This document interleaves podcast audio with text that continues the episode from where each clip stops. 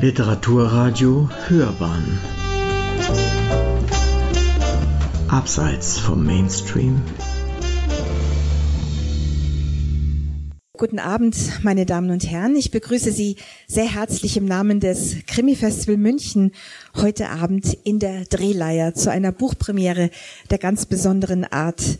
Wir freuen uns sehr, heute Abend einen der erfolgreichsten deutschen Krimi-Autoren zu präsentieren.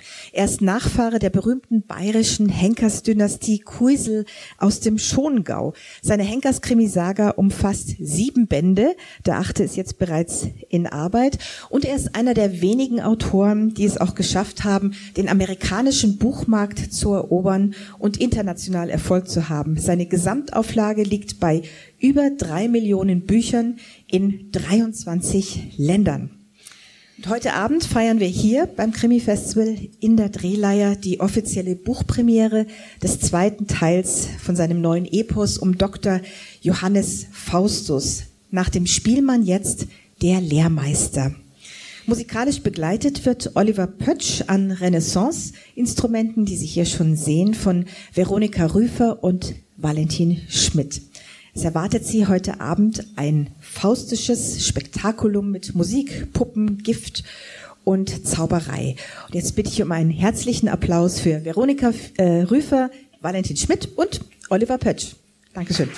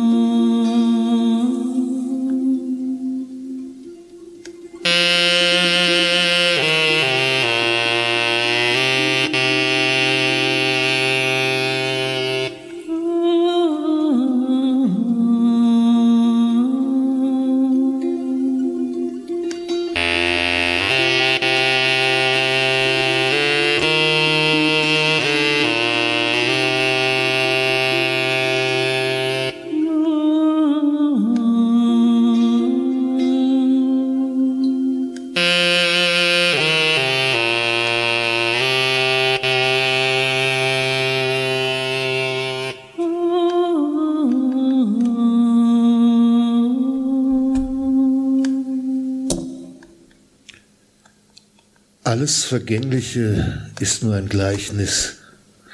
Das Unzulängliche, hier wird's Ereignis. Das Unbeschreibliche, hier ist es getan. Das ewig Weibliche zieht uns hinan.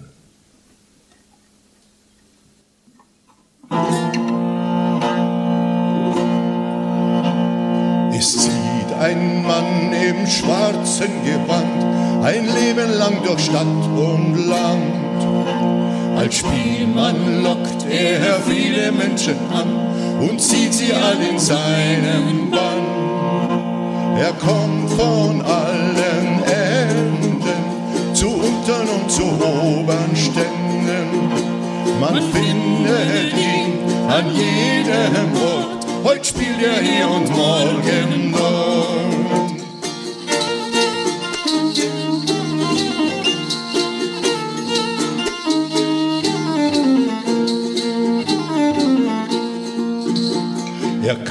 Verwandeln seine Gestalt, mal ist er jung, dann wieder alt. Ein jeder hat schon sein Antlitz geschaut und manchen hat's dabei gegraust. In Königreich, Provinz und Ländern, da tut er alle Dinge verändern. Wenn du mich fragst, wie man ihn nennt, Faustus heißt er, den jeder kennt.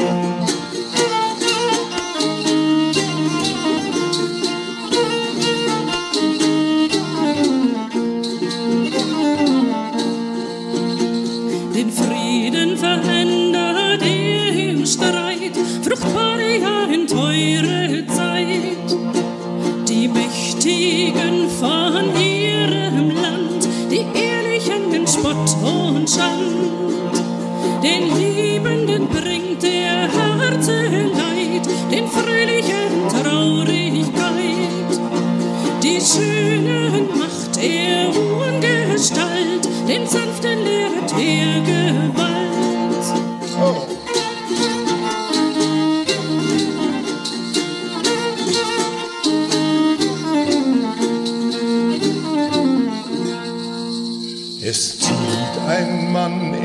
schwarzen Gewand ein Leben lang durch Stadt und Land. Als Spielmann lockt er viele Menschen an und zieht sie all in seinen Bann.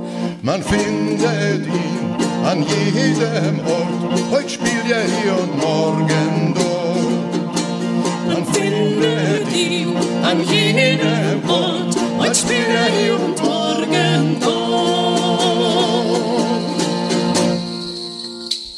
Veronika Rüffer, Valentin Schmidt.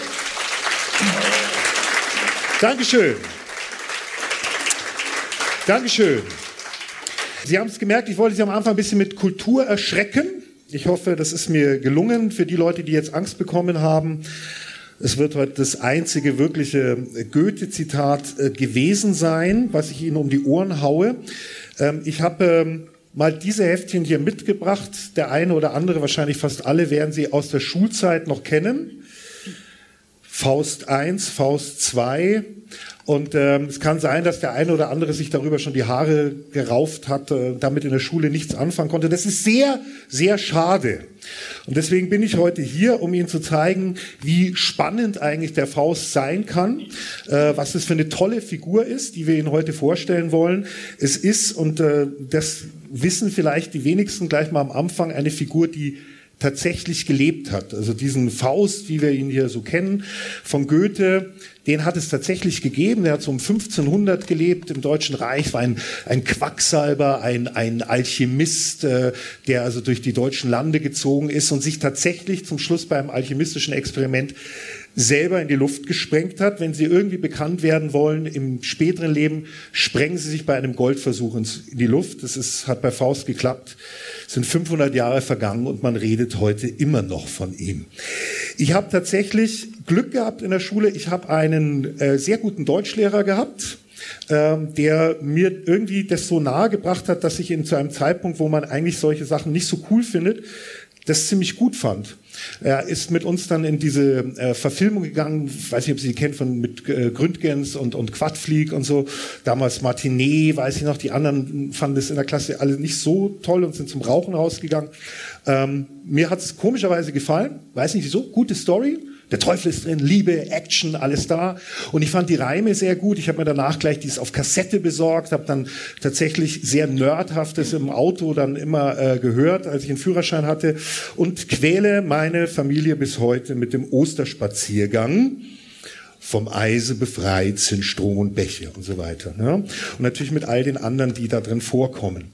Ähm, Sie müssen jetzt keine Angst haben, wenn wir heute diese Lesung machen. Ich habe mich sehr getrennt von dem, wie es bei Goethe äh, ist, gerade auch was den Faust 2 angeht, aber auch im Einser, ähm, sondern es ist meine eigene Geschichte. Äh, nichtsdestotrotz haben wir natürlich immer wieder so ein bisschen für die Faust-Goethe-Kenner immer so ein bisschen parallel natürlich auch ähm, eingebaut. Ähm, der erste Band, der ist jetzt äh, schon äh, vor einem Jahr rausgekommen, ist der Spielmann. Ich bin also heute hier mit dem, mit dem zweiten Band, mit dem Lehrmeister. Ich muss mal sagen, also das hat mich jetzt, ähm, also manchmal fragen mich die Leute, ist ja sehr schön, Herr Pötsch, dass Sie da jetzt Faust schreiben, aber wann geht's denn jetzt weiter mit der Henkerstochter? Ähm, und dann sage ich immer, ja, also ich habe, ist ja von, schon erzählt worden, es ist in der Mache, aber ich muss ab und zu eben auch mal was anderes schreiben als über Folter- und Hinrichtungsmethoden. Ähm, dass mich das jetzt drei Jahre meines Lebens gekostet hat, das war mir am Anfang nicht so klar, aber es waren drei großartige Jahre. Ich habe mich drei Jahre lang mit Faust beschäftigen dürfen und das ist noch gar nichts. Jemand hat mal ausgerechnet, Goethe hat sich 64 Jahre lang mit Faust beschäftigt. Ist also noch ein bisschen Luft nach oben. Ähm, den ersten Teil, den es auch als Taschenbuch da hinten jetzt schon gibt, ähm, Ganz kurz nur zusammengefasst, um den geht's ja heute nicht. Äh, das ist so das, was man den klassischen Entwicklungsroman nennt. Denken Sie so ein bisschen vielleicht auch an Medikus.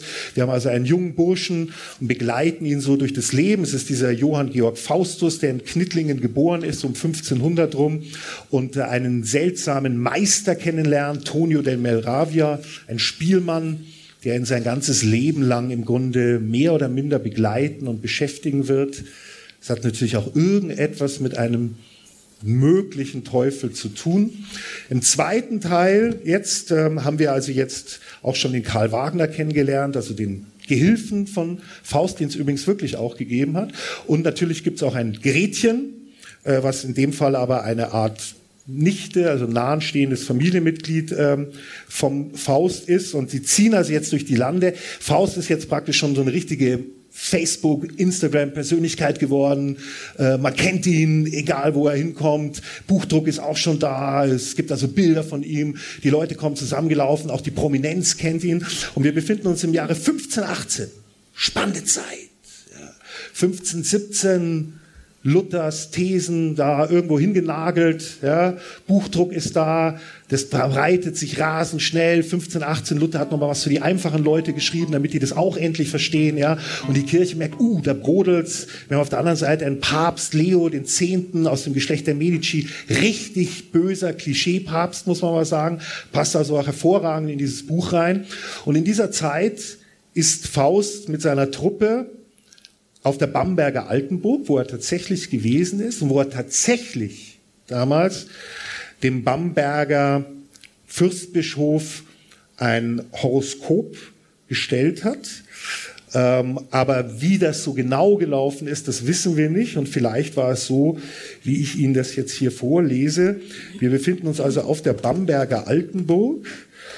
Die ganze Prominenz des Reiches ist zusammengekommen bis hin zum päpstlichen Gesandten.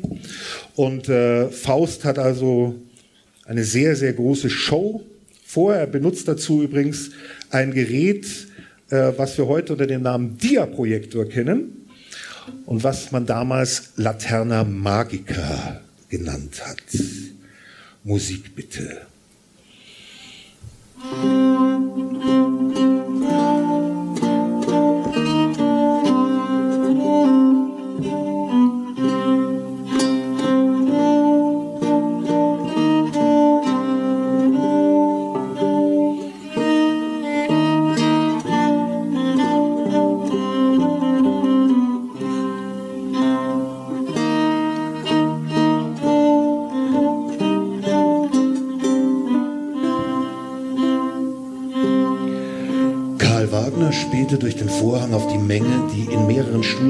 Der verdunkelten Halle des Palas wartete.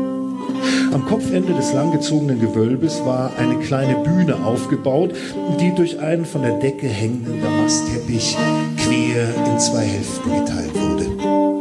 Zu dritt warteten sie in der Finsternis hinter dem Vorhang, bis auch die letzten der bischöflichen Gäste eingetroffen waren. Großteil der Mächtigen des Heiligen Römischen Reiches, nebst einiger anderer Länder und der Kirche, erschienen in dem mit teuren Damast und glänzenden Rüstungsteilen geschmückten Gewölbe. Karl erkannte die prächtigen Ornatsgewänder von Äbten und Domherren, er sah weit gereiste Gesandte und Patrizier der freien Reichsstädte in samtenen Wämsern und pelzverbrämten Schauben. Dazwischen mischten sich alte Haudegen und Ritter mit Kürass und gegürteten Degen, wie Boten aus einer vergangenen Zeit. In der ersten Reihe saß der Bamberger Fürstbischof auf einem hölzernen Thron, umstanden von Wachen, die eine Art Baldachin wie ein Dach über ihm aufgespannt hatten. Langsam ließ Faust seinen Blick über die Versammlung schweifen. Karl wusste, dass die dunklen, stechenden Augen des Doktors stets ihre Wirkung taten. Außerdem waren Horoskope der letzte Schrei. Selbst der Papst hatte sich eines erstellen lassen, das, wie man munkelte, nicht gerade zu seinen Gunsten ausgefallen war.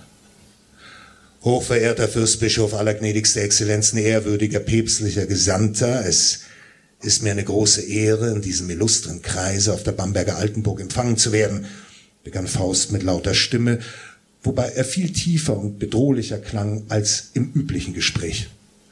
Mein Name ist Dr. Faustus. Ich nehme an, der eine oder andere im Saal hat schon einmal von mir gehört. Die Leute tuschelten aufgeregt, mancher kirchlicher Würdenträger schlug ein Kreuz. Mit weit ausholender Gebärde wies Faust nun auf das kupferne Gehäuse neben ihm, das im Licht der Fackeln und des Kronleuchters wie ein Zauberding glitzerte. Mittels dieser von mir erbauten Apparatur ist es nun endlich möglich, die zukünftigen Ereignisse für jeden anschaulich zu machen.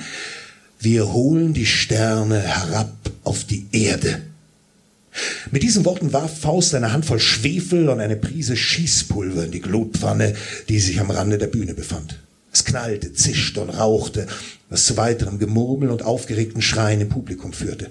Verborgen hinter den Dämpfen legte Karl nun die erste Glasplatte ein und entzündete die im Kasten verborgene Öllampe. Auf Fausts Zeichen hin löschten die Wachen die letzten Fackeln, nur die Kronleuchter brannten noch. Wohlan lasset die Sterne sprechen, rief Faust in die große Halle hinein. Ein Raunen ging durch den Saal, als plötzlich auf der Stoffbahn hinter dem Doktor wie durch Zauberhand ein waberndes Bild erschien, blass und durchscheinend wie nicht von dieser Welt. Es waren vier Reiter auf klapprigen Pferden. Der erste von ihnen war ein dürrer, knochiger Greis, zwei trugen Schwert und Bogen, der vierte eine Waage. Karl hatte die vier apokalyptischen Reiter erst gestern von einem Stich Dürers kopiert. Er liebte dieses Gemälde, das er gern selbst geschaffen hätte, doch er wusste mittlerweile, dass er ein besserer Kopist als Maler war. Seht hier die vier Plagen, die das Land im nächsten Jahr heimsuchen werden, wenn wir uns ihnen nicht entgegenstellen, tönte Faust. Mit seinem Sternmantel stand er im Schwefelrauch, sein langes, schwarzes, von grauen Strähnen durchzogenes Haar offen, die Hände ausgebreitet wie ein Hexenmeister. Der Auftritt hatte die erhoffte Wirkung. Die Gäste ächzten und stöhnten. Selbst der Fürstbischof starrte wie gebannt auf das wabernde Bild an der Wand. Karl grinste verstohlen. Im Grunde war die Apparatur äußerst simpel. Gebündeltes Licht, das durch eine Röhre fiel und die Glasbilder überlebensgroß an die Wand projizierte. Doch wie so oft musste man erst einmal auf die Idee kommen. Krieg, Pest, Hunger, Tod, rief Faust. Das ist, was uns erwartet wenn wir der Unruhen im Reich nicht Herr werden. Nicht die Bauern sind unsere Gegner, sondern ein Mann, der sie aufwiegelt mit seinen ketzerischen Reden, fuhr Faust fort. Er nennt sich Christ und Mönch, dabei ist er doch nichts weiter als ein Schwein, das in den Trögen der Kirche wühlt. Der Doktor gab Karl ein Zeichen, der daraufhin die Glasplatten austauschte. Nun erschien statt der vier Reiter der Mönch Luther im Ornat der Augustiner, jedoch verziert mit Schweineschnauze und Ringelschwanz, das Gesicht verzerrt zu einer Grimasse der Gier und des Hasses. Die Wirkung war enorm. Die Gäste, größtenteils hartgesottene Luthergegner, schrien laut auf vor Hass, sie klatschten und johlten. Auch Karl war von seiner Zeichnung angetan, die er nach der Vorlage eines billigen Drucks vom Augsburger Reichstag angefertigt hatte. Sie war ihm wirklich gut gelungen, besonders die Schweineschnauze. Faust hob die Hand. Dieser Luther hat die Bauern aufgewiegelt, auch wenn er etwas anderes behauptet. Ich sehe für das kommende Jahr große Unruhen in Glaubensdingen. Nur wenn wir diesen Streit beilegen, werden wir die vier apokalyptischen Reiter besiegen können. Und die Sterne sagen uns auch, wer uns dabei als unser aller Führer voranschreitet. Er machte eine dramatische Pause. Schaut selbst. Mit weit ausholender Geste warf der Doktor eine weitere Portion Pulver in die Feuerschale.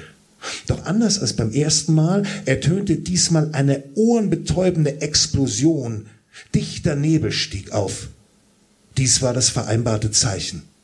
Karl wechselte erneut das Bild und diesmal erschien auf dem Vorhang kein Luther, sondern ein so grauenhaftes Wesen, dass die Leute vor Entsetzen wie aus einem Mund aufschrien.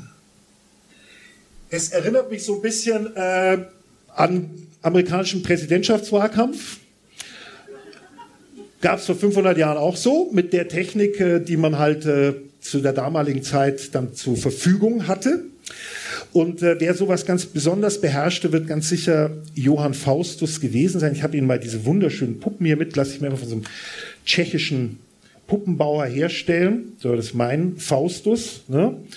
Äh, und dieser Faust äh, hat, wie gesagt, ähm, tatsächlich gelebt. Man weiß allerdings nicht sehr viel über ihn. Es gibt nur so sieben, acht Quellen, die von ihm bekannt sind. Es gibt mir als, Möglichkeit, als die Möglichkeit als Schriftsteller natürlich da schön rumzufabulieren. Was weiß man von dir? Also man, das stimmt mit dem Horoskop, es wird nicht so actionmäßig abgelaufen sein, aber du hast eine ordentliche Summe, zehn Dukaten hast du bekommen, dass du also dem Fürstbischof in Bamberg da das Horoskop gelesen hast. Man weiß, dass du sehr wahrscheinlich in Knittlingen, das ist so ein kleines Kaff in der Nähe von Bretten bei Karlsruhe, äh, dass du dort auf die Welt gekommen bist. Äh, man weiß, dass du in Erfurt in einer Kneipe warst. Man weiß, dass ähm, der Abt Tritemius, damals ein sehr bekannter Abt gewesen, über dich gelästert hat, hat dich als Sodomit bezeichnet. Sodomit, schwul hieß das damals. Ja.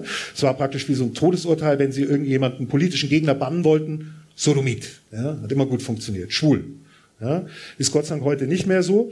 Äh, ich habe aus diesem Grund habe ich Karl Wagner homosexuell gemacht in meinen Romanen. Ich wollte mal so zeigen, wie das so ist, wenn man wirklich ein Sodomit in der damaligen Zeit gewesen ist.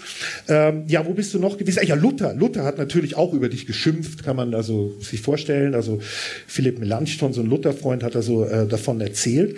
Und äh, vermutlich hast du dich dann tatsächlich in Staufen im Breisgau äh, spektakulär bei einem alchemistischen Experiment in die Luft gesprengt. Und zu diesem Zeitpunkt hast du schon ziemlich von dir reden gemacht, denn ähm, es ist dann einige Jahrzehnte später ein erstes Buch über dich erschienen, ja, also über Johann Georg Faustus äh, von einem gewissen Buchdrucker Spieß. Und äh, da wurde das alles spektakulär. Also Sie müssen sich vorstellen, so ein richtiger Action, blutiger Actionroman in der damaligen Zeit. Ja, Walking Dead äh, um 1500 rum. Ja? Ähm, und dazu gehörte natürlich auch, dass dein Tod, also dementsprechend spektakulär da geschildert wurde, bis hin zu irgendwelchen äh, Gehirnbröckchen, die da irgendwo ähm, im, im Kerker dann irgendwo an der Wand klebten. Also die Leute haben damals äh, schon also so gerne Grusel sich angehört und auch gelesen. Und dieses Buch von 1571 war der erste deutsche Bestseller. Es war nicht der Simplicissimus, wie die Leute mal meinen, es war Faust. Faust war der erste deutsche Bestseller.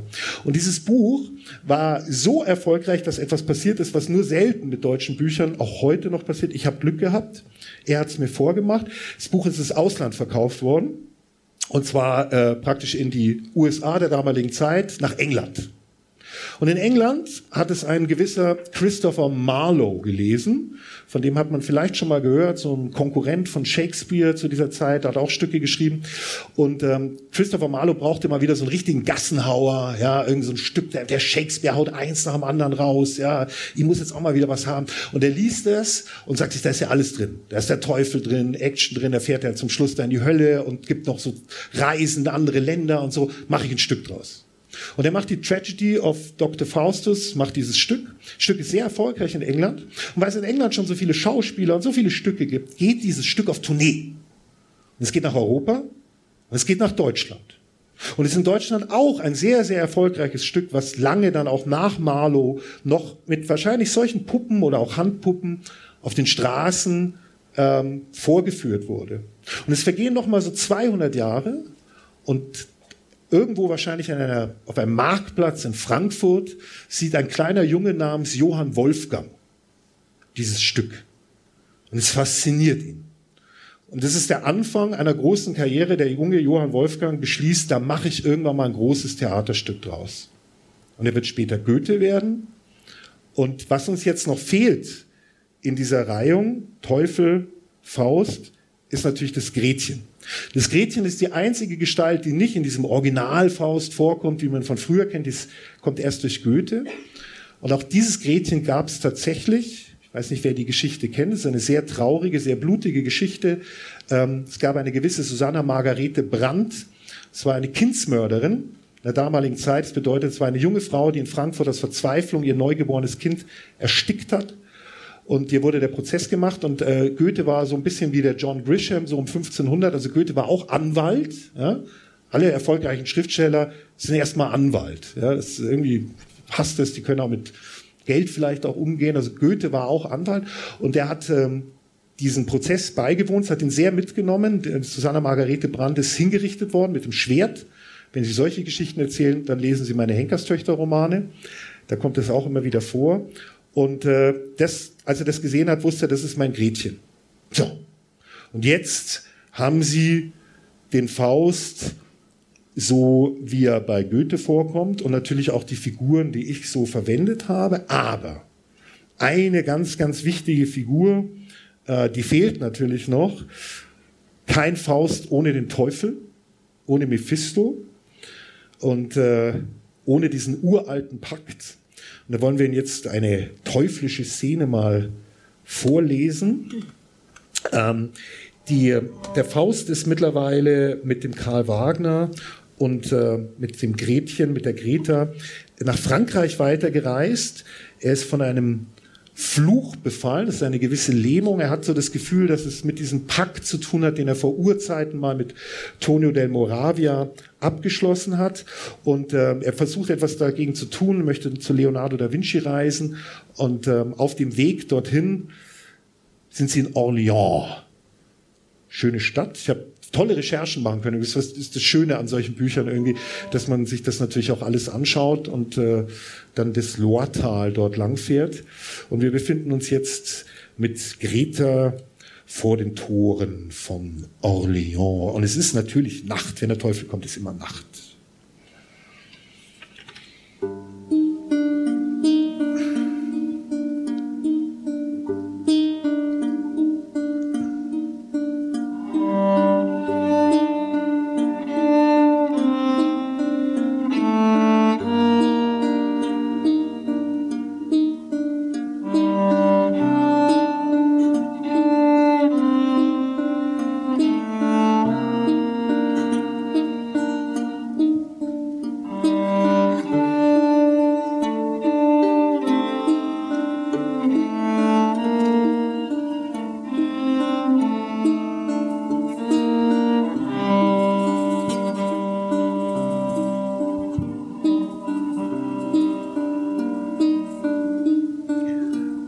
Als die Stadttore von Orléans schlossen, verspürte Greta Lust, noch ein wenig am Hafen entlang zu schlendern. Die Sonne ging soeben unter und spiegelte sich rötlich auf den Wellen der Loire. Verträumt betrachtete sie den prächtigen Strom, der an dieser Stelle fast 300 Schritt breit war. Auch jetzt zogen noch Schiffe und kleinere Barken vorüber. Einige der jungen Matrosen warfen ihr anzügliche Blicke zu, ein oder zwei pfiffen ihr sogar nach, doch Greta hatte nur ein schmales Lächeln für sie übrig. Die meisten dieser Burschen waren jünger als sie selbst, taten aber bereits so, als wären sie richtige Kerle. Es war immer das Gleiche mit den Männern. Entweder sie waren noch grün hinter den Ohren oder sie waren alt und fett und bildeten sich Gott weiß was auf ihre prall gefüllten Börsen ein. So in Gedanken versunken war sie, dass sie gar nicht merkte, wie die Häuser immer weniger wurden. Die Rufe der Bootsleute wurden leiser, die Molen endeten. Kurz hinter der Stadt ging das schlammige Ufer in Marschland über. Schilf und braune Rohrkolben standen mannshoch im Wasser. Ein paar aufgeschreckte Reiher stiegen auf. Die Abenddämmerung senkte sich über den Fluss und verwandelte das satte Grün der Fluten erst in Grau und schließlich in Schwarz.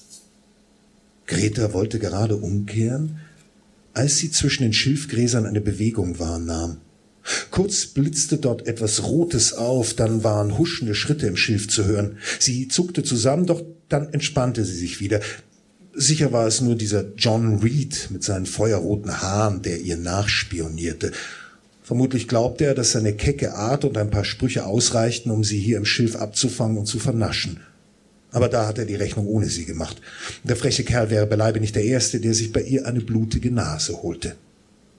Nun komm schon raus, du Feigling, rief sie und stemmte die Hände in die Hüften. Ich weiß, dass du es bist, John Rotschopf. Hat dir mein Vater nicht gesagt, dass ich ins Kloster gehe? Also bemühe dich nicht. Aber wenn du willst, kannst du ja gerne mit mir den Rosenkranz beten, fügte sie spöttisch hinzu. Nichts geschah. Im Schilf knisterte und raschelte es ganz in ihrer Nähe. Die braunen Kolben bewegten sich im Wind. Im gleichen Moment fiel Greta auf, dass überhaupt kein Wind wehte. Die Kolben bewegten sich, weil jemand im Schilf unterwegs war, einer oder sogar mehrere. Nun wurde sie doch unruhig. Sie griff nach ihrem Messer und sah sich nach allen Seiten hin um. Wenn du glaubst, du kannst mir Angst einjagen, dann hast du dich getäuscht, rief sie in die Dunkelheit hinein. Alles, was du dir bei mir holst, sind ein paar Ohrfeigen. Wieder herrschte Schweigen. Nur von fern wehten noch die Geräusche des Hafens zu ihr herüber. Leises Gelächter, Rufe und auch der ferne Klang eines Liedes. Jemand spielte eine Melodie auf einer Flöte. Greta kannte das Lied und sie, sie wunderte sich, dass es in einem Wirtshaus gespielt wurde. Es war ein altes, vertrautes Kinderlied.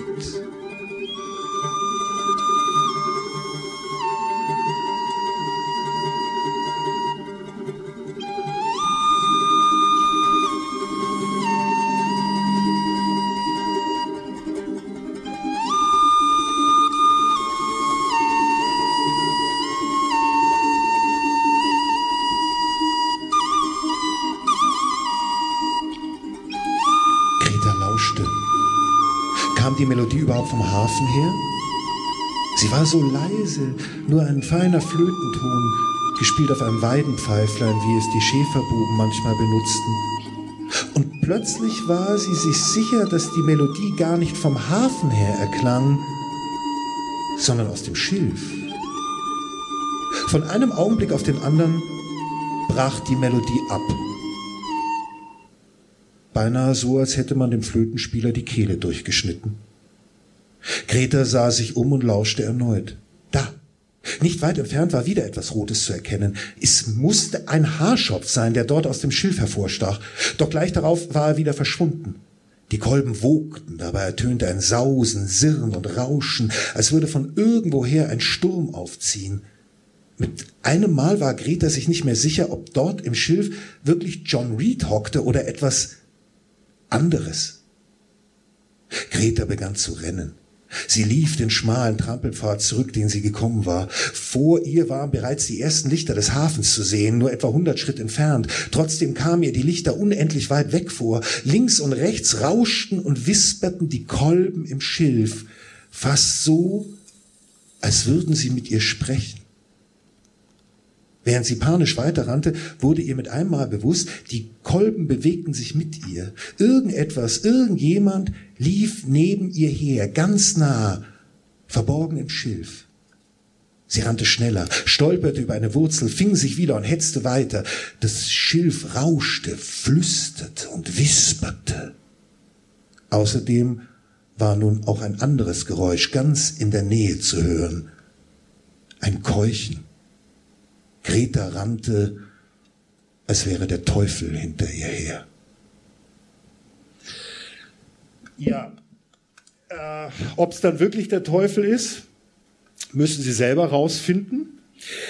Wenn bei mir die Gestalt des Teufels oft so aussieht wie äh, Gustav Gründgens, dann liegt es daran, dass das einfach mein traumatisches Fausterlebnis war. Ja?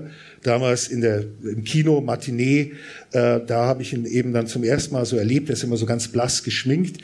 Ähm, wie ich das mache, dass ich einen Teufel habe, der natürlich jetzt vermutlich kein echter Teufel ist oder vielleicht doch, die kennen ja den berühmten Spruch, dass man sagt, der größte Trick, den der Teufel je gemacht hat, ist uns glauben zu lassen, es gäbe ihn nicht. Vielleicht gibt es ihn ja tatsächlich. Jedenfalls ist die Figur des Teufels äh, so alt im Grunde wie die Menschheit. Wahrscheinlich hat es schon in der Steinzeit Höhle irgendwelche Gespräche gegeben über einen Handel, den man mit irgendeiner bösen Macht abschließt. Ich meine, es ist ja auch sehr, sehr verlockend. Also stellen Sie sich einfach vor, jemand kommt zu Ihnen und sagt, er gibt dir genau das, was du haben möchtest, ja, und, und äh, alles, was er haben möchte, das, ist, das weißt du gar nicht, ob es das gibt. Ja, es gibt sehr viele Witze. Übrigens, ich kenne einen Schriftstellerwitz ähm, zum Teufel. Der geht also folgendermaßen, muss ich an der Stelle mal loswerden. Also der Teufel kommt zu einem kleinen Schriftsteller und äh, eines Nachts und flüstert ihm ins Ohr, ich werde dich zu einem ganz berühmten Schriftsteller machen. Du wirst auf der ganzen Welt gelesen werden. Deine Auflage wird 30 Millionen Bücher betragen. Du wirst in der Spiegel-Bestsellerliste ganz weit oben stehen über all die Jahre. Du wirst irrsinnige Recherchereisen nach Hawaii unternehmen.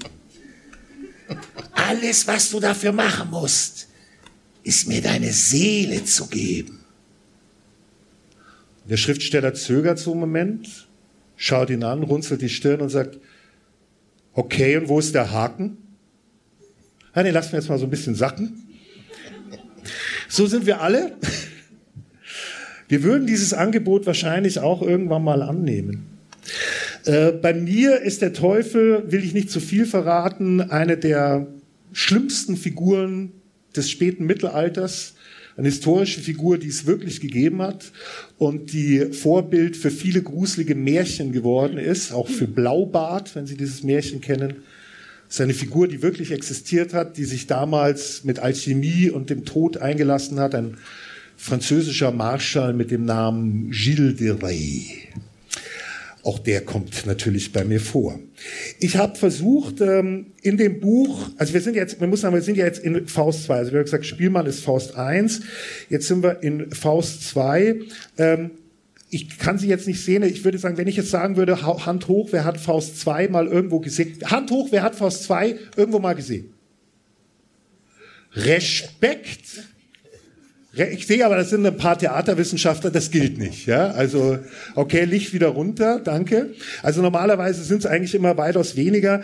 Faust 1 kennen doch die meisten irgendwie coole Geschichte, schmissig, hätte schon ein bisschen erzählt. Faust 2, lieber Johann Wolfgang. Ein amerikanischer Drehbuchproduzent oder ein amerikanischer Produzent würde sagen, where the fuck is the plot? Man kann dem Stück nicht folgen richtig. Es ist wahnsinnig kompliziert. Ja?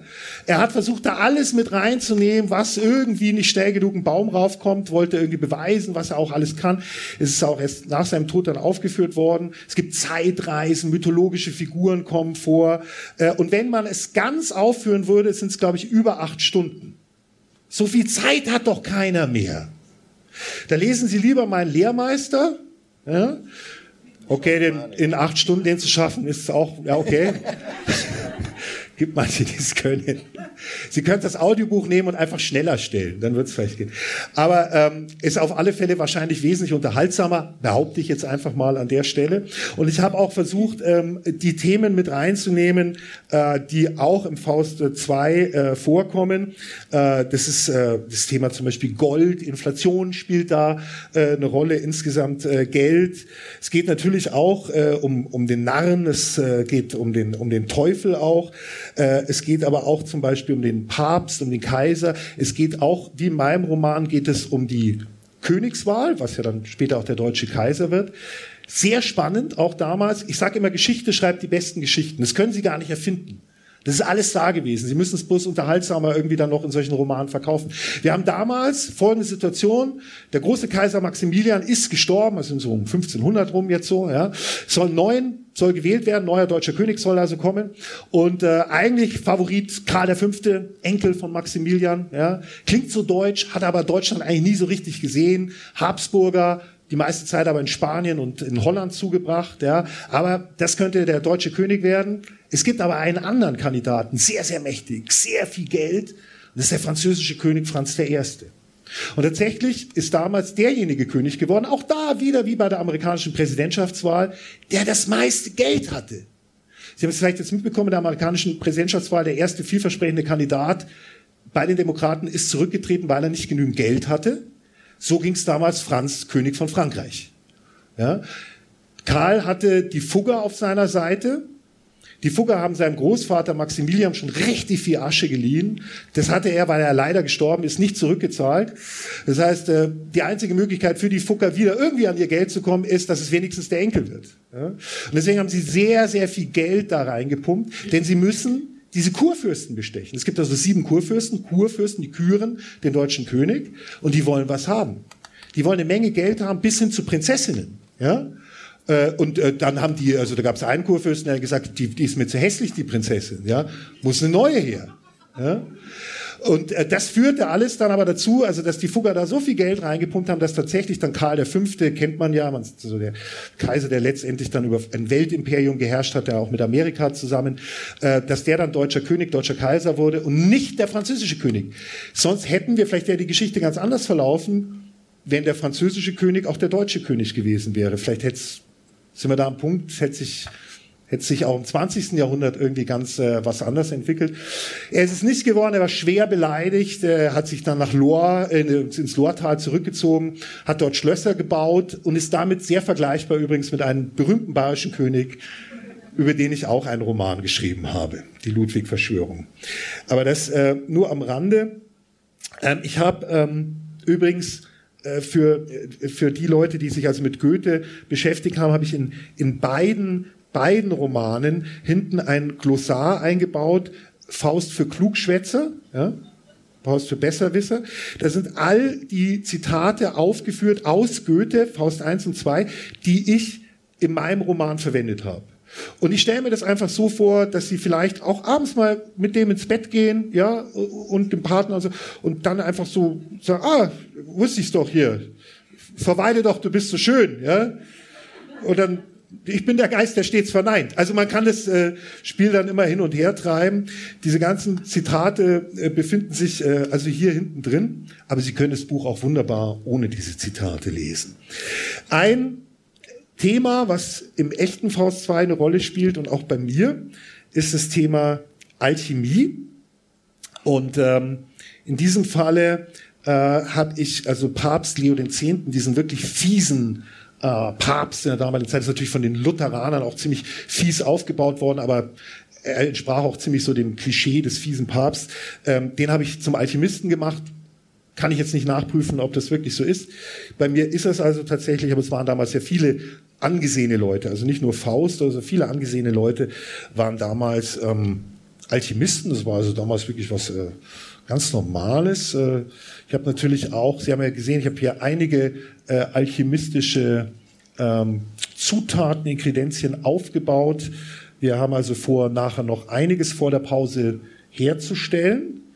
Und zwar nicht nur Alkohol, aber da lese ich erstmal diese Passage von Papst Leo. Wir befinden uns mit Papst Leo X. in seiner Engelsburg in Rom. Wenn Sie da noch nicht gewesen sind, ganz toll, kann man wirklich sehr schöne Führungen durchmachen. Es muss ja nicht immer der Petersdom sein. Viele hundert Meilen entfernt stieg Papst Leo X. eine schmale Treppe hinunter in sein Allerheiligsten. Der Raum, den er aufsuchte, lag direkt unterhalb seiner Gemächer in der Engelsburg und doch war er besser verborgen und geschützt als die päpstliche Kasse. Um zu der geheimen Kammer zu gelangen, musste man hinter einen Wandteppich treten. Dort befand sich ein einzelner Mauerstein, der sich von den Steinen um ihn herum nicht weiter unterschied. Wenn man ihn drückte, schob sich ein Teil der Wand lautlos zur Seite. Die Treppe dahinter führte zu einem eisernen Tür, die mit gleich drei Schlössern verriegelt war. Der Schlüsselmacher, der sie hergestellt hatte, lebte nicht mehr, ebenso wenig der Baumeister der Kammer. Außer Leo gab es nur eine einzige Person, die diesen Raum kannte. Leo zog den Schlüsselbund hervor und öffnete die einzelnen Schlösser eines nach dem anderen. Dann drückte er gegen die schwere Tür, die sich knarrend öffnete. Der Gestank von Schwefel und Quecksilber drang in seine Nase. Für Leo war es ein wohlriechender Duft, betörender als jedes Parfum. Er betrat den kleinen würfelförmigen Raum, an dessen Wänden sich Tische und Regale reihten, vollgestellt mit Tiegeln, Retorten und Fiolen. Auf einem Steintisch in der Mitte, den schon zahlreiche Flüssigkeiten angeätzt hatten, stand eine gläserne Destille, daneben glomm noch schwach ein Feuer zwischen mumifizierten Salamandern und getrockneten Seepferdchen, die in einem uralten Steinmörser vor sich hin moderten, lagen etliche in vergilbtes Leder gebundene Bücher. Leo kannte sie alle. Vieles darin konnte er auswendig. Etliche Jahre bevor er den Papstthron bestieg, hatte Leo die Alchemie für sich entdeckt. Er war ein kluger Mann, ein Gelehrter, kein Scharlatan und befasste sich daher auch ernsthaft und auf wissenschaftliche Weise mit diesem Thema. Er hatte gelernt, die Lüge von der Wahrheit zu scheiden, so wie man Eisen von Schlacke scheidet. Die Alchemie war ein viel zu wichtiges Feld, um sie Spinnern und Zauberern zu überlassen. Leo trat an den Ofen, in dem es immer noch schwach glühte. Darüber war eine Eisenwanne eingehängt, auf deren Boden sich ein rötliches Pulver befand. Leo griff zu einem Blasebalg und pumpte Luft in die Glut. Schon bald standen ihm Schweißtropfen auf der Stirn. Er atmete heftig. Die Quecksilberdämpfe machten ihn benommen und schärften zugleich seine Sinne. Alles schien so leicht. Die Lösung lag vermutlich direkt vor ihm. Warum bloß sah er sie nicht? Warum? Leo pumpte weiter Luft in die Glut, die nun hellrot aufleuchtete. Der Papst keuchte, sein fetter Leib bebte wie unter Krämpfen der Wollust. Es war wie eine Geißelung. Oft überkam, ihn des Nachts, überkam es ihn des Nachts und er stieg hier hinunter, wälzte Bücher, rührte, pumpte, wog, zerstampfte, verbrannte, es schäumte und brodelte. Manchmal war der andere mit ihm hier, er, dessen Weisheit so viel größer war als seine. Leo pumpte noch schneller. Das rote Pulver in der Eisenwanne löste sich, es wurde klebrig, dann flüssig. Dämpfe stiegen auf und jetzt war der andere bei ihm. Er legte ihm die Hand auf die Schulter. Er flüsterte ihm ins Ohr. Kennst du den Faust? Den Doktor, mein Knecht. Bring ihn mir. So viele Alchemisten hatte Leo befragen lassen, auf der Streckbank, in Ketten. Er hatte ihn die Glieder zerquetschen und zerreißen lassen, um die Wahrheit zu erfahren. Doch alle waren sie Scharlatane gewesen. Der Doktor war seine letzte Hoffnung. Und der andere hatte ihm verraten, dass Faust der Richtige war. Bring mir den Faust, den Doktor, mein Knecht. Mit einem letzten Keuchen brach der heilige Vater vor dem Ofen zusammen. Und mit dem beißenden Dämpfen erhob sich über ihm ein Wesen viel größer, älter und böser als alles, was die Menschheit sich je in ihren schlimmsten Albträumen ausgemalt hatte. Ja, die Alchemie war damals ein wirklich seriöses Geschäft, äh, wurde also ähm, wirklich von vielen seriösen betrieben und nicht umsonst kommt ja die Chemie von der Alchemie. Äh, und äh, deswegen ist es auch vielleicht nicht verwunderlich, dass also äh, viele Dinge in der Alchemie durch Zufall entstanden sind, die wir dann aber nachher ganz, ganz dringend gebraucht haben. Also es wurde zum Beispiel das europäische Schwarzpulver im Grunde neu erfunden. Es wurde äh, Phosphor auch durch die Alchemie erfunden. Allerdings hat man natürlich immer irgendwas anderes gesucht. Man hat immer den sogenannten Stein der Weisen gesucht. Kennt man äh, wahrscheinlich seit Harry Potter jeder. Ja? Lapis Philosophorum. Es ging darum, ein, ein unedles Material in ein edles Material zu verwandeln durch diesen Stein der Weisen, ja? durch ein Elixier. Ja? Und äh, das edelste Material, was man natürlich kannte, war Gold. Man wollte Gold herstellen.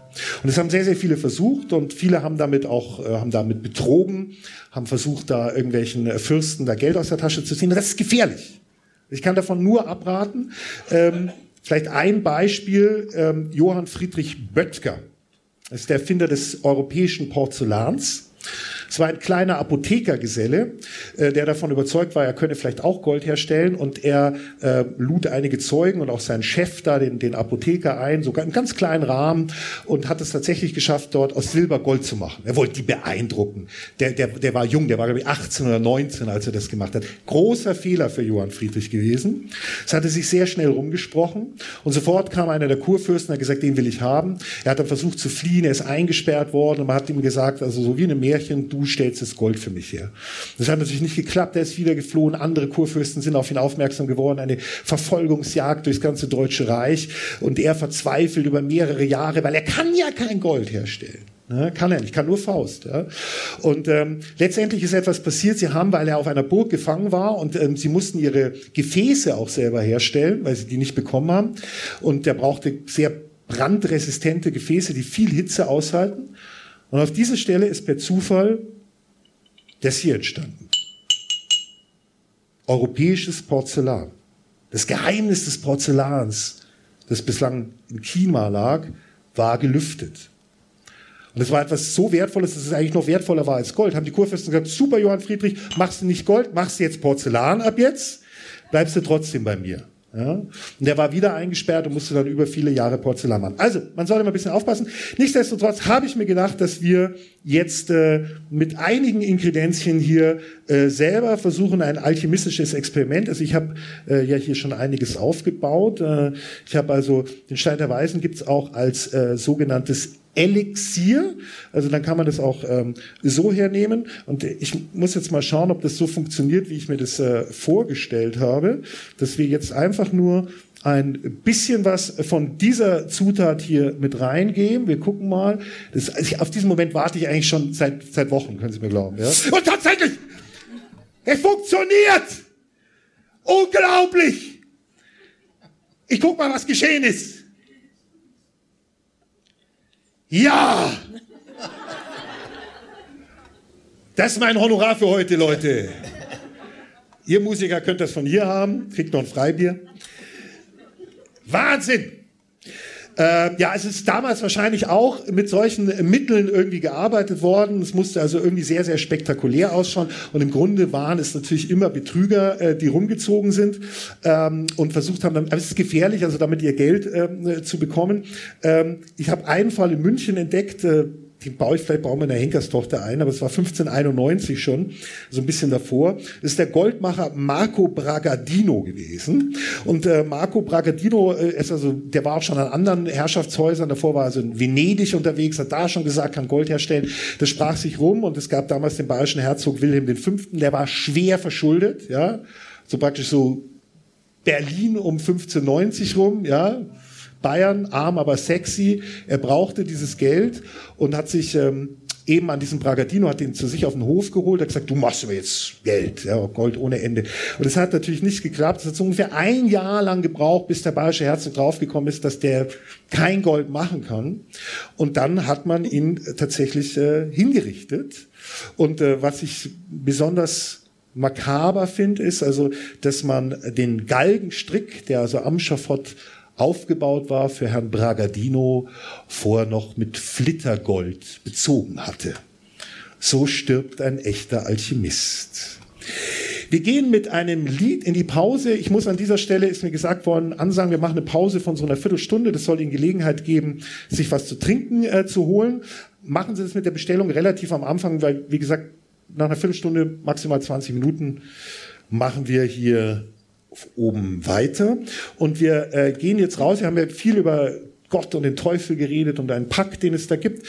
Und äh, wir wollen euch das jetzt nochmal kurz auf der Bühne äh, vorspielen. Wir haben also gecastet dafür ähm, äh, Veronika Rüfer als Engel. Also wenn du bitte diese spartanische Verkleidung muss ich den, muss ich den Teufel wieder spielen. Und dann, ja? Valentin, wärst du äh, der Teufel, weil ich bin ja der Faust.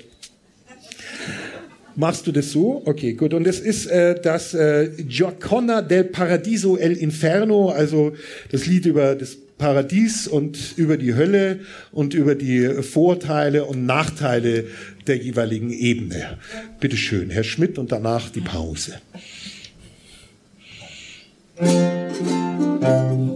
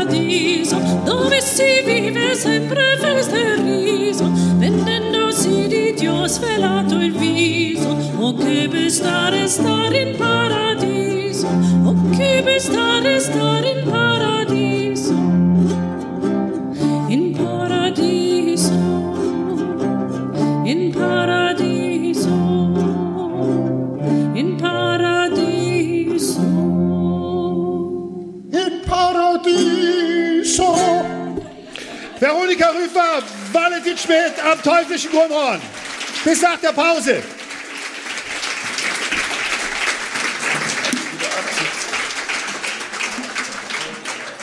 Die Zeit wo auch Faust äh, gelebt hat. Ähm, Leonardo, wie der Name schon sagt, Da Vinci, also in, in Italien geboren. Aber Leonardo, dir hat es nicht gefallen in Italien, in Rom. Ne? Beim Papst hat es dir nicht gefallen, weil der böse war, haben wir ja gerade auch schon gehört. Ist tatsächlich so gewesen. Außerdem hat äh, Leonardo da Vinci immer wieder anatomische Skizzen gemacht. Um anatomische Skizzen zu machen, brauchen sie Leichen. Und das war damals natürlich verboten, äh, da rumzuschnippeln, sich das anzuschauen. Jedenfalls so wie Leonardo da Vinci es gemacht hat. Du hast drei Leichen gehäutet in Rom und äh, bist deswegen da nicht sehr gut gelitten gewesen und hast deswegen ein Angebot angenommen von diesem französischen König Franz, von dem wir schon gehört haben, doch äh, deinen Lebensabend im schönen Lohrtal zuzubringen. Das sagt man nicht nein? Wenn der französische König einen bittet und auch noch sagt, kriegst ein kleines Schlösschen von mir und alles, was du machen musst, ist im Grunde äh, für mich Partys organisieren. Ja? Muss man zu sagen, Leonardo Vinci war ein großartiger Organisator von Partys und baute dann immer kleine Apparaturen, die halt dann zwitschern und flogen oder was auch immer sonst noch. Einen großen Löwen hat er auch mal hergestellt. Alles für den französischen König, damit er schöne Partys ähm, feiern kann. Und da hat also zugesagt und äh, hat nur drei seiner Bilder mit da über die Berge genommen. Eines dieser Bilder, La Gioconda, kennen Sie unter dem Namen Mona Lisa. Jetzt wissen Sie auch, warum die Mona Lisa nicht in den Uffizien aushängt, sondern im Louvre, weil er eben nach Frankreich gegangen ist. So, was dann da genau war in seinen letzten Tagen, wissen wir nicht. Das heißt, Franz war so begeistert von ihm, dass er äh, auch an seinem Sterbebett äh, noch war. Aber ähm, in meinem Roman ist es so, dass ich wollte die zwei größten Genies des 16. Jahrhunderts aufeinandertreffen lassen, eben Leonardo da Vinci und Faust. Und das passiert, das kann ich nicht beweisen, dass es in echt war, vielleicht. Ja. In meinem Roman passiert, du hast doch mal kurz hier schlafen. Ja. In meinem Roman ähm, passiert das ähm, tatsächlich. Und ähm, ich habe schon erwähnt, der Faust hat einen Fluch erlitten, irgendwie hat eine Lähmung. Interessanterweise ist es so, dass Leonardo da Vinci auch in seinem letzten Lebensjahr eine Lähmung hatte. In seiner rechten Hand, er war glücklicherweise Linkshänder, in seiner rechten Hand. Und ich habe mir gedacht, Leonardo da Vinci, so viel Genie in einem einzigen Menschen, das kann doch nicht mit rechten Dingen zugehen. Könnte es nicht sein, dass auch Leonardo da Vinci einen unheimlichen Pakt geschlossen hat? Und jetzt will Faust am Sterbebett von Leonardo da Vinci von ihm wissen, wie man diesen Fluch, diesem Pakt irgendwie doch noch entgehen kann. Wie alle anderen Räume des Anwesens war auch Leonardos Schlafzimmer schlicht gehalten. Es gab einen Kamin mit einem massiven Tisch davor, dazu als einziges anderes Möbelstück an der stillen Seite des Raumes ein großes Himmelbett, das mit Schnitzereien verziert war. Darin lag, begraben zwischen Kissen, Decken und Pelzen, der große Leonardo da Vinci. In dem riesigen Bett wirkte er winzig. Er erinnerte an ein mumifiziertes Küken. Er hatte die Augen geschlossen, sein schmächtiger Brustkorb hob und senkte sich, wobei ein hässliches Rasseln erklang. Johann trat vorsichtig zum Bett. Eben als er es erreicht hatte, schlug Leonardo die Augen auf, fast so, als habe er ihn erwartet. Ah, Dr. Faustus, sagte er mit einem müden Lächeln. So wie es aussieht, werde ich nun schon bald erfahren, ob die Religion der Philosophie vorzuziehen ist. Schade, dass man aus dem Jenseits keine Briefe schreiben kann, oder? Das kann man doch nicht. Seine Stimme klang brüchig wie eine gesprungene Glocke. Wir müssen schon morgen früh aufbrechen, sagte Johann, ohne auf Leonardos seltsame Bemerkung einzugehen. Ich wollte euch nur sagen, dass es mir eine große Ehre. Leonardo machte eine ungeduldige Kopfbewegung. Spart euch die Lobpreisungen, dafür habe ich keine Zeit mehr. Wie ich hörte, kommt wohl bald der König höchstpersönlich, um sich von mir zu verabschieden. Und ich muss auch noch mein Testament machen. Er lachte und hustete zugleich. Ich wusste gar nicht, dass Sterben so anstrengend ist. Euer großes Wissen sollte allen gehören. Johann verneigte sich. Der ganzen Welt, ebenso wie eure Gemälde und Notizen. Meine Schriften erbt mein Freund Francesco Melzi, erwiderte Leonardo. Ich weiß, ihr mögt ihn nicht sonderlich. Er euch übrigens auch nicht. Aber das werdet ihr schon gemerkt haben. Er lachte kurz und trocken. Lasst euch davon nicht verdrießen. Francesco ist ein guter Kerl, nur eben schrecklich eifersüchtig. Er wird dafür sorgen, dass meine Schriften in die richtige Hände geraten. Um mich macht euch keine Gedanken. Ich will eine schlichte Beerdigung, kein Spektakel wie für einen König. Johann räusperte sich. Nun war der Moment gekommen, die allerletzte Möglichkeit, vielleicht doch noch etwas zu erfahren. Ihr, ihr meintet vor einiger Zeit, ihr könntet mir meine Frage beantworten, begann er. Diese Antwort seid ihr mir bislang schuldig geblieben. Meine Krankheit ist ein Fluch, nicht wahr? In der Tat ein Fluch. Wir beide wissen doch, was dahinter steckt. Leonardo schloss die Augen und nickte. Krampfhaft wie unter Schmerzen drückten seine Finger den winzigen Silberglobus, der an einer Kette um seinen runzligen Hals hing. Ein Fluch lässt sich nicht so einfach wegschneiden wie eine Warze. Er bleibt. Glaub mir, ich, ich habe es versucht. Ich habe wirklich alles versucht. Er hustete erneut, dann lächelte er plötzlich. Doch immerhin habe ich ihm einen Streich gespielt. Auch der Teufel ist nicht allmächtig. Man kann ihn überlisten. Er bekommt nicht alles, was er will. Leonardo da Vinci bedeutete Johann noch näher zu kommen. Johann musste sich tief hinabbeugen, um den alten Mann zu verstehen. Erinnert ihr euch an unser Gespräch im Garten? flüsterte Leonardo ihm ins Ohr. Damals, als wir über die Kriegsmaschinen sprachen. Johann überlegte kurz. Ihr sagte damals, manche Gedanken sollten nicht skizziert, ja nicht einmal laut ausgesprochen werden. Ist es das, was ihr meint? Leonardo nickte. Man muss sie mit ins Grab nehmen, dort sind sie am sichersten. Ins Grab. Er hustete trocken. Manchmal droht die Gefahr just von der Seite, von der wir sie am wenigsten erwarten. Der, der Teufel spielt nicht gern. Ja. Leonardo da Vinci, vielleicht ein Pakt mit dem Teufel, wenn man sich nämlich mal denkt, was er alles geleistet hat. Wir kennen ihn ja meistens so, wenn wir Kinder oder so fragen, würde Leonardo da Vinci sagen, Mona Lisa und so, ist Bilder. Ne? Ich weiß nicht, wissen Sie ungefähr, wie viele Bilder hat Leonardo da Vinci gemalt? Wie viel kennt man von ihm? So ein Dutzend.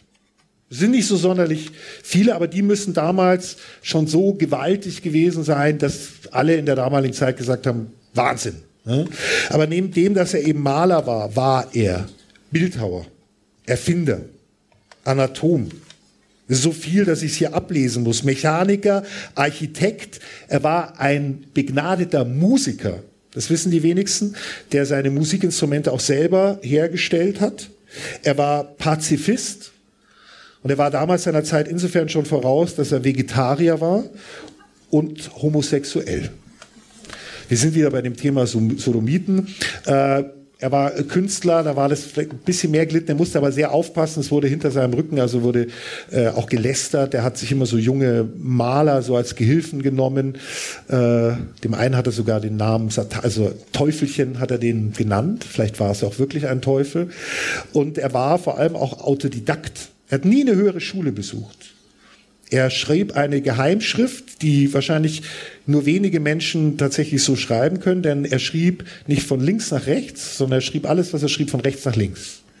Und zwar so schnell, hat er alle Tagebücher er so geschrieben. Sie müssen also Leonardos Schriften im Grunde vom Spiegel halten, äh, dass Sie sie entziffern können. Und wenn Sie das machen, dann stoßen Sie auf Erfindungen wie Taucheranzug, Flugapparat, Fallschirm, einer der ersten Roboter, so ein Vorläufer der Roboter, ja, ein Vorläufer des Automobils, das Kugellager.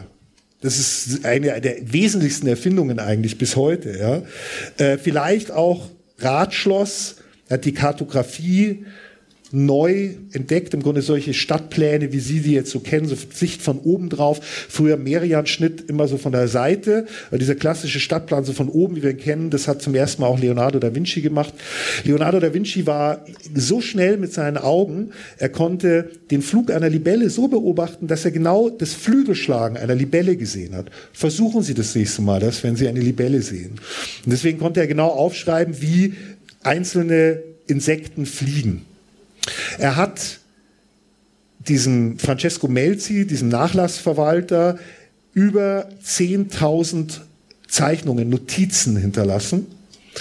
Und ähm, dann ist das passiert, was dann oft in der Geschichte so passiert, Erben immer schwierig mit den Erben. Ja. Francesco Melzi, das ging noch, aber der hat es dann an seinen Sohn weitervererbt und der wollte nur Reibach machen mit Leonardo da Vincis Notizen und hat die in alle Welt verkauft, hat die zum Teil zerschnitten, wenn er sie nicht verstanden hat, hier ein bisschen was rausgeschnitten, da.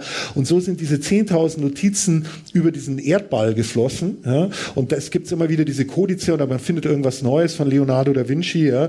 Es könnte ja gut sein, dass darunter vielleicht eine Erfindung ist, die wir noch gar nicht kennen. Vielleicht ist es das, über was Leonardo Vinci da gerade geredet hat. Er hat ja auch über die, über die Kriegsmaschinen geredet. Und obwohl er Pazifist war, dürfen wir nie vergessen, Leonardo da Vinci war auch derjenige, der das Maschinengewehr erfunden hat, den Panzer, Granaten und er hat tatsächlich auch über Giftgas nachgedacht.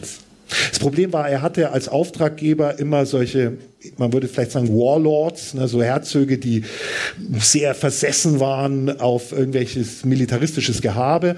Und um Geld zu bekommen, musste der denen also immer irgendwas Tolles aufmalen. Glücklicherweise ist das wenigste von dem, was Leonardo da Vinci auf äh, Blättern ähm, da aufgeschrieben hat, dann wirklich umgesetzt worden. Das lag auch daran, dass er, man würde sagen, wahrscheinlich heute unter einem ADHS-Syndrom litt.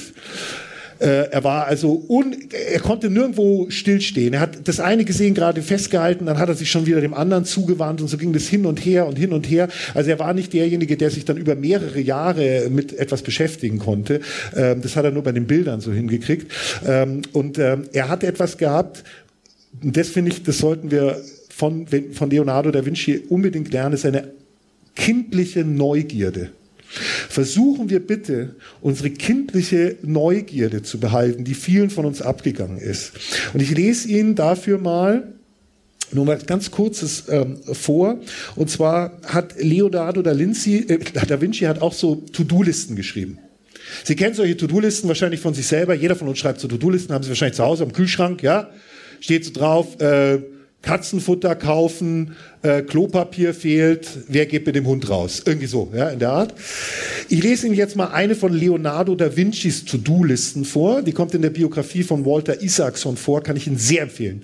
Wunderschönes Sachbuch, hat mich sehr weitergebracht. Walter Isaacson, Leonardo da Vinci Biografie letztes Jahr rausgekommen. Leonardos To-Do-Liste. So hat er es natürlich nicht genannt, aber wir würden es heute so nennen. Äh, der Eindringlichkeit halber würde ich das gerne mit dem hier machen. Leonardos To-Do-Liste. Mailand und seine Vororte vermessen. Lass dir von einem Meister der Rechenkunst zeigen, wie man ein Dreieck quadriert. Erkundige dich bei Giannino Bombardiero, wie der Turm von Ferrara aufgemauert wurde. Frag Benedetto Protinari, wie man in Flandern über das Eis läuft. Lass dir von einem Meister der Wasserbaukunst erzählen, wie man ein Schleusentor, ein Schiffskanal und eine Mühle auf lombardische Art instand setzt. Lass dir von Maestro Giovanni Francese die versprochenen Maße der Sonne geben. Beschreibe die Zunge des Spechts. Geh jeden Samstag ins heiße Bad, wo du Nackte sehen wirst. Wunderschön. Äh, ich mag am liebsten beschreibe die Zunge des Spechts. Ist wahrscheinlich noch nie jemand vorher draufgekommen, ja, äh, warum auch, ja? Nee, er war der Erste, der die Zunge des Spechts beschrieben hat. Groß. Hatte der überhaupt eine? Ich wusste gar nicht so, ja? Also, musste auch mal jemand untersuchen. Ja, ähm, etwas sollte vielleicht noch auf der, auf der Liste äh, draufstehen, was da jetzt nicht draufsteht. Das ist bereise ferne Länder. Das hat er ja auch gemacht. Das muss man sich vorstellen. Für einen alten Mann, der er war, kriegt dieses Angebot, nach Frankreich zu gehen. Das ist eine echt eine Strapaze, ja? Äh, da, also er hat ja immer wieder andere Auftraggeber gehabt, ist immer wieder rumgereist. Aber das ist eben auch diese kindliche Neugierde, die er gehabt hat er war in Rom. Mein ähm, Faust habe ich im zweiten Teil durch ganz Frankreich geschickt und zum Schluss bringe ich ihn noch nach Rom. Da eine sehr schöne Recherchereise. Übrigens, klein, also ich habe immer hinten einen Reiseführer. In all meinen Büchern habe ich einen Reiseführer drin. Äh, da können Sie praktisch das alles ein bisschen nochmal nachgehen, was in meinen Büchern drinsteht. Am besten erst nach dem Roman lesen, sonst wissen Sie, was da mit dem Bösewicht, was es sich so auf sich hat oder sowas. Ja. Bietet sich an. Und dann erfahren Sie auch solche Tipps. Einen habe ich äh, für Sie jetzt hier an der Stelle, wenn Sie in Rom sind, war wahrscheinlich der eine oder andere schon mal. Ja. Sehr voll da, kommt man schlecht voran. Fahren Sie mit dem Rad Jetzt sagen Sie, wo kann man in Rom mit dem Rad fahren? Fahren Sie mit dem Rad unten am Tiber. Die Römer haben ihren Fluss komplett vergessen. Den, den haben die irgendwie so runter, der ist da unten, die haben da hochgebaut. Ne? Unten am Tiber gibt es einen Joggingpfad, da gibt es auch einen Radweg, das wissen die wenigsten. Leihen Sie sich ein Rad aus und dann fahren Sie unten am Tiber immer langs, wunderschön, einsam, alle Autos oben, ja, bis zu einer Stelle, wo Sie dann absteigen, gerade absperren, absperren dann hochgehen und dann kommen Sie eben zum Petersdom oder wo auch immer. Ein Stückchen müssen Sie natürlich also auch schon zu Fuß gehen. Solche Tipps finden Sie auch. Im, im ersten Buch ist natürlich auch so ein, so ein Reiseführer drin. Wir sind jetzt äh, mit Faust äh, so am Showdown fast schon angelangt äh, in Rom Zeit eben vom Papst Leo X. und äh, äh, äh, Faust wartet auf einen päpstlichen Umzug. Er muss also unbedingt da jemanden finden auf diesem Umzug. Und es ist endlich soweit. November passt eigentlich ganz gut. So jetzt kann man sich vorstellen, ein Umzug in äh, Rom. Der Papst taucht auf, Faust sieht ihn das erste Mal und das äh, läuten wir natürlich mit Forza Divina, mit äh, der göttlichen Kraft ein. Bitteschön.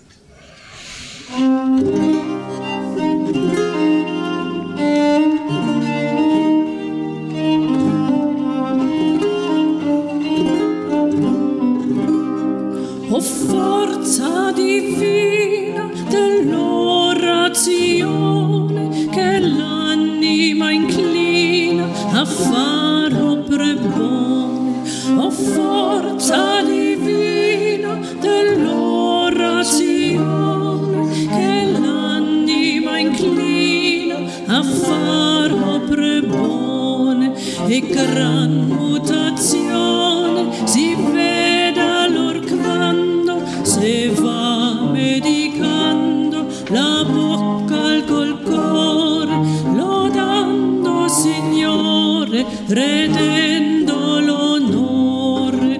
O forza divina dell'orazione che l'anima inclina a far